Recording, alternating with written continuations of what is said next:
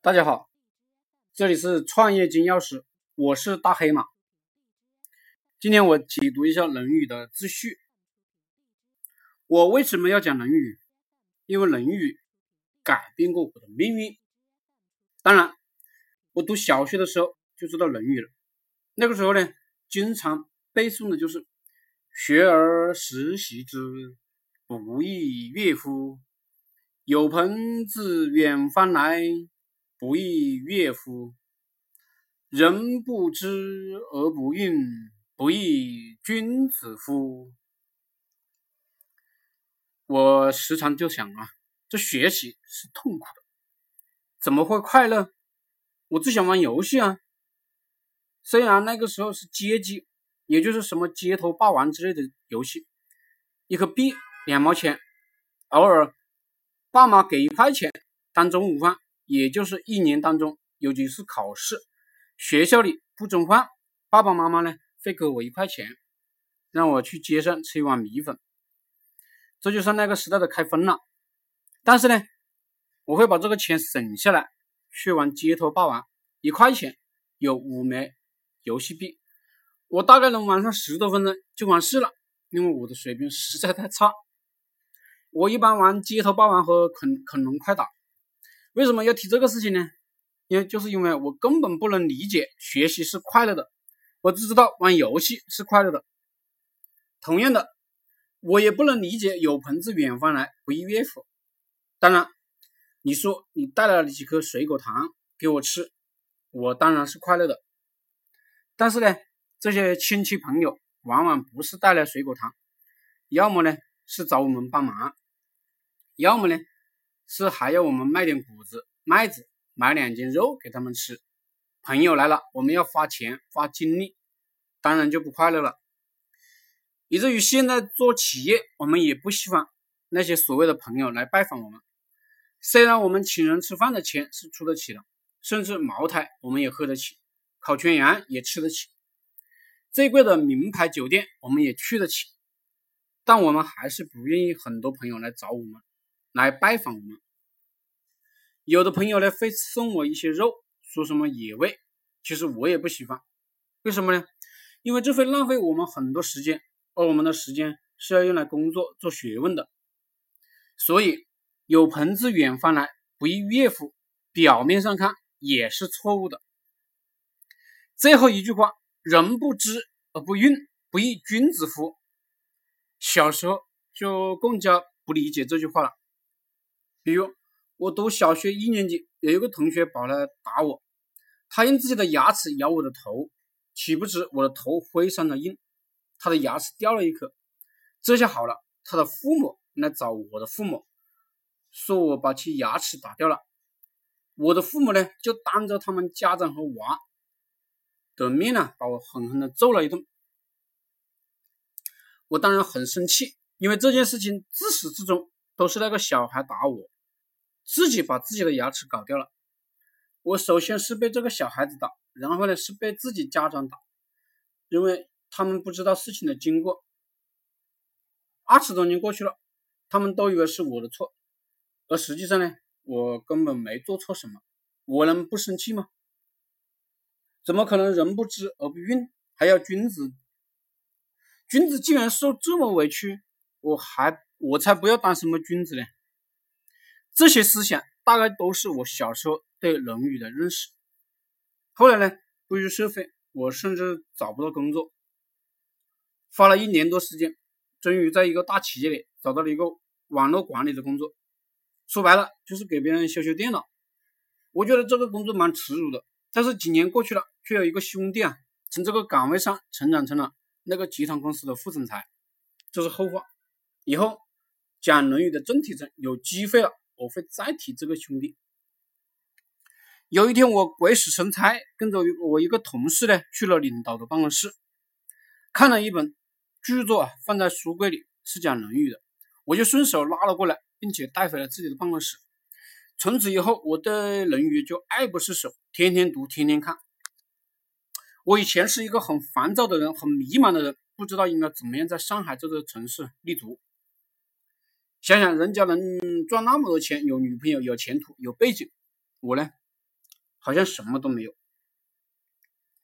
但是当我不断的学习《论语》的过程中，我发现我成长了，我开始感觉到我越来越有底气。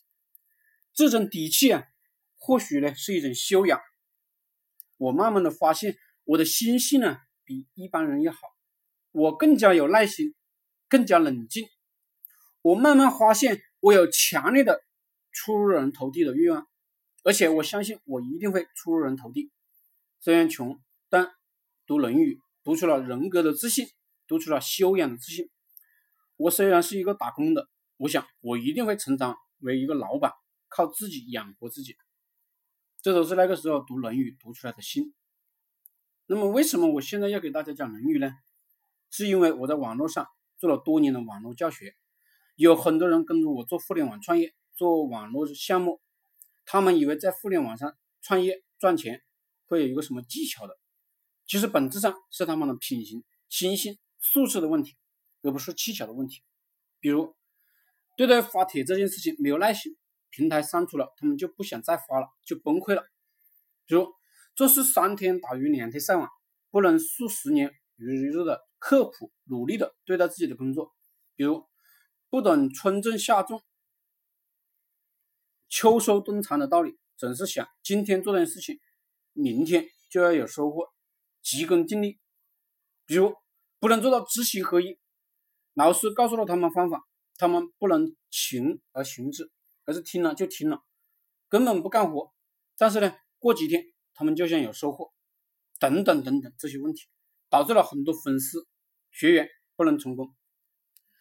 故而我开始对我自己圈子里的粉丝啊解读《论语》，其目的是为了提升大家的心性、人文修养、素养，在中国古老的智慧当中去发现自己的缺点，做到知行合一，有利于自己的事业、人生。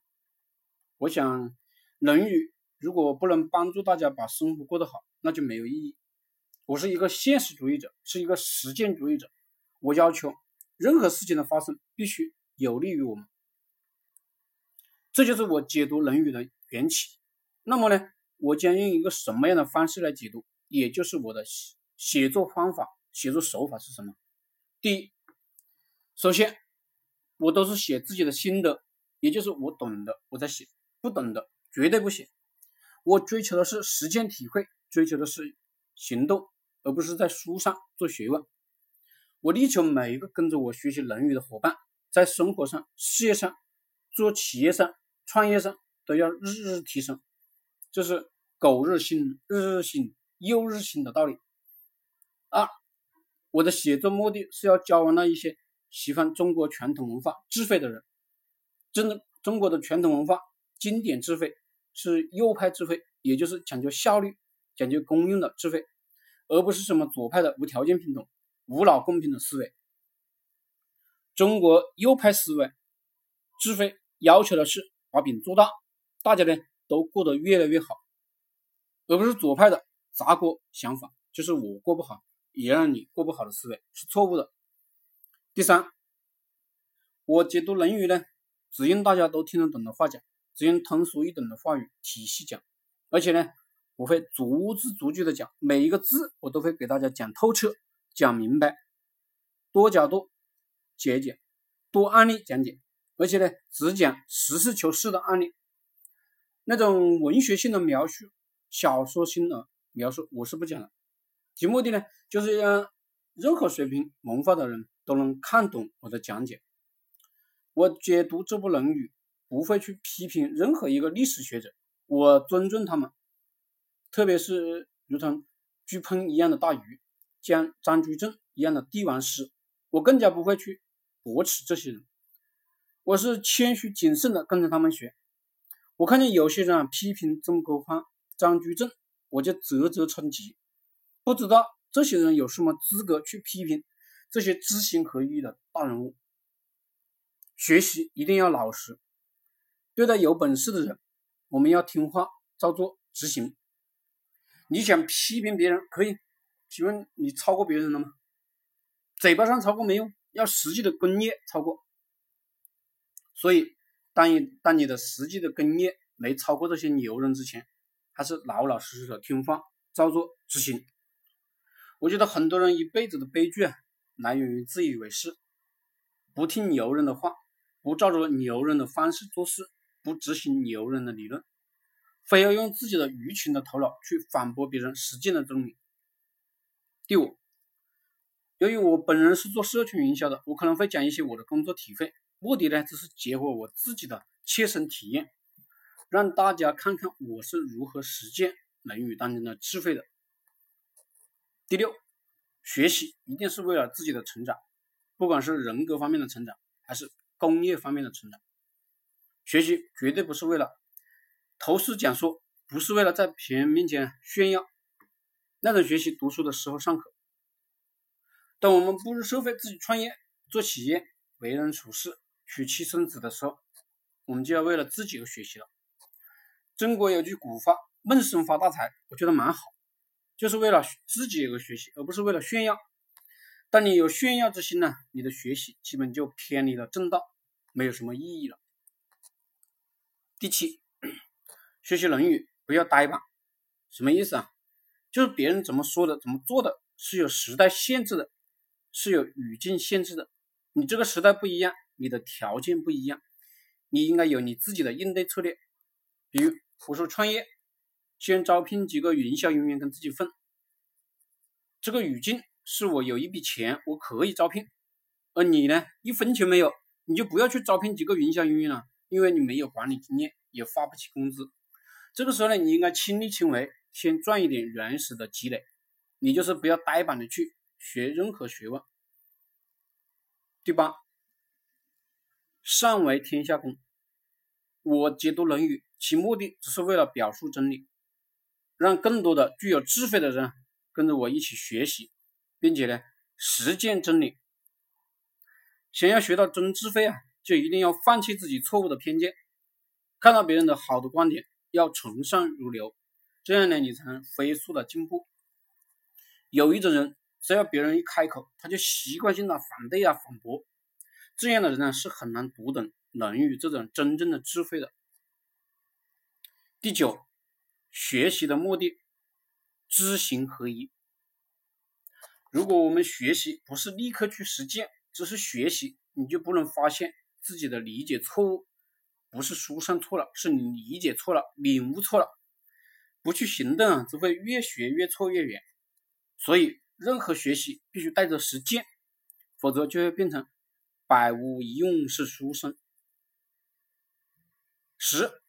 高手学习不是一报十行，而是日日不断，也就是每天都要学习《论语》，每天都要干活，带着《论语》里的智慧去待人接物、娶妻生子、开公司、创业、做企业、搞管理，不要让《论语》悬在空中。十一，一命二运三风水，四积阴功五读书，六名七相八敬神。九交贵人十养生，以后有功夫了会给大家细讲这些改变命运的方方面面。今天的话讲的有点多了啊，所以我最后只讲最后一点：养生。休息是为了走得更远，休息是为了前进。你必须会休息，才能学好《论语》。建议到晚上九点半睡觉，精神好。每天早上跟着我学习《论语》即可。好了。谢谢大家。